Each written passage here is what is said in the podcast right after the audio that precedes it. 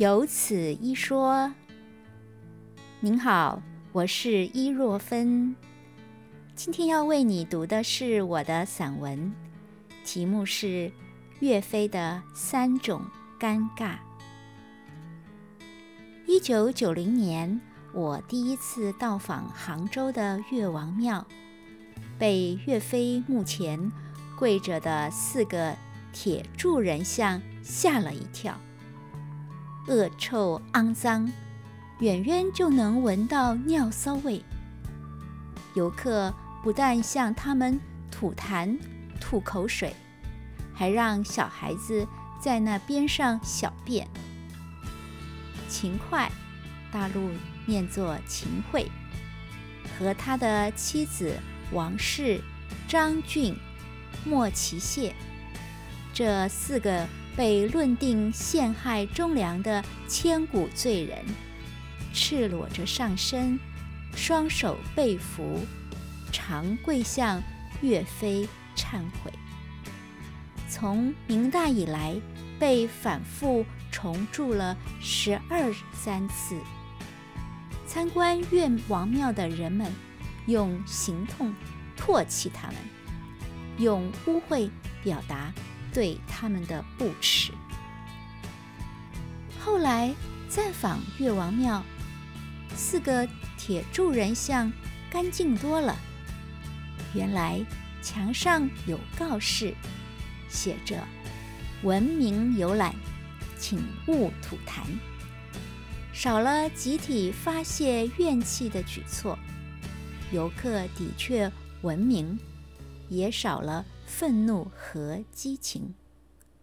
即使依然热闹喧哗，静态的目视让停留在此地的时间缩短。只顾着到此一游的摄影。假使羞辱能够仪式化，能够成为加强民族意识和爱国主义的象征，岳王坟前的围攻仪式，巩固了岳飞的冤屈和后人为他平反的异行。当仪式。被削弱或制止。如果没有替代方案，没有符合文明的条件设置，继而兴起的理智观念，就提醒人们重新思考，该不该借由污染环境来张扬自己的道德情绪。这是岳飞的。第一种尴尬，参拜、缅怀，变成了游览、观赏，是要靠世俗的脏污来维护神圣的清白吗？岳飞的第二种尴尬，是争论不休的《满江红·写怀》这阙词的真伪问题。怒发冲冠，凭栏处，潇潇雨歇。抬望眼，仰天长啸，壮怀激烈。三十功名尘与土，八千里路云和月。莫等闲，白了少年头，空悲切。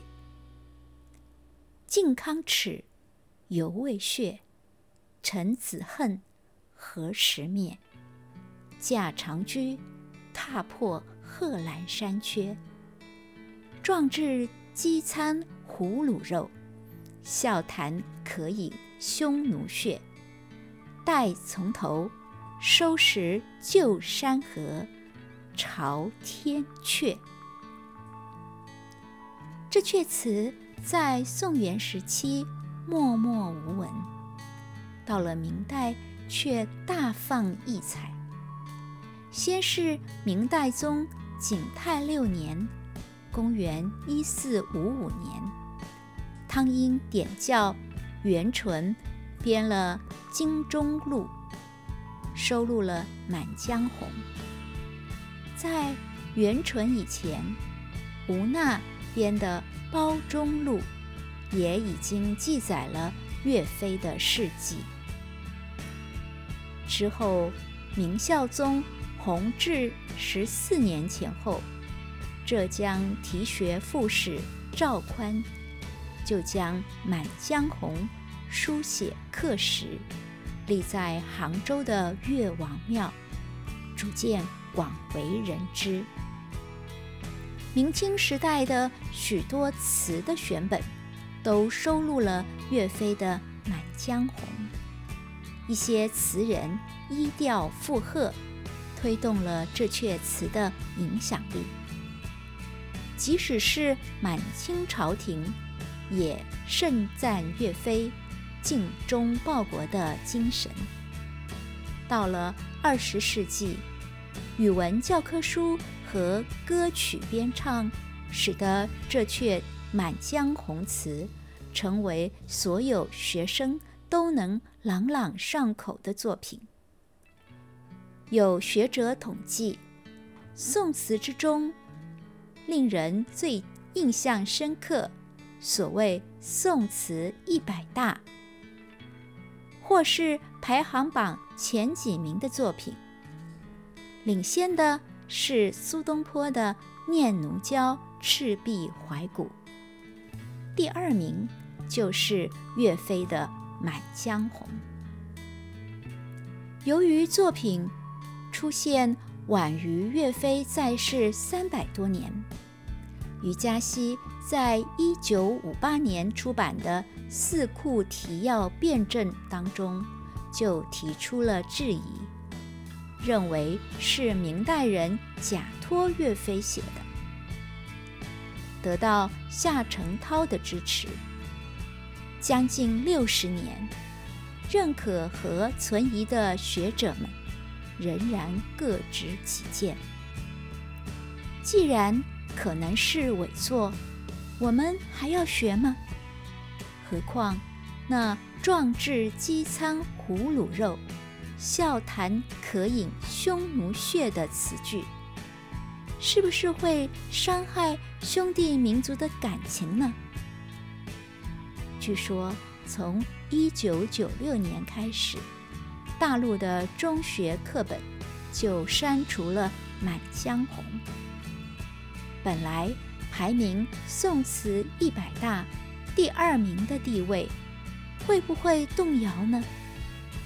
这就是岳飞的第三种尴尬。二十一世纪初。新加坡也掀起讨论岳飞的热情。一方面是辩论作品真伪，另一方面也牵涉爱国还是愚忠的问题。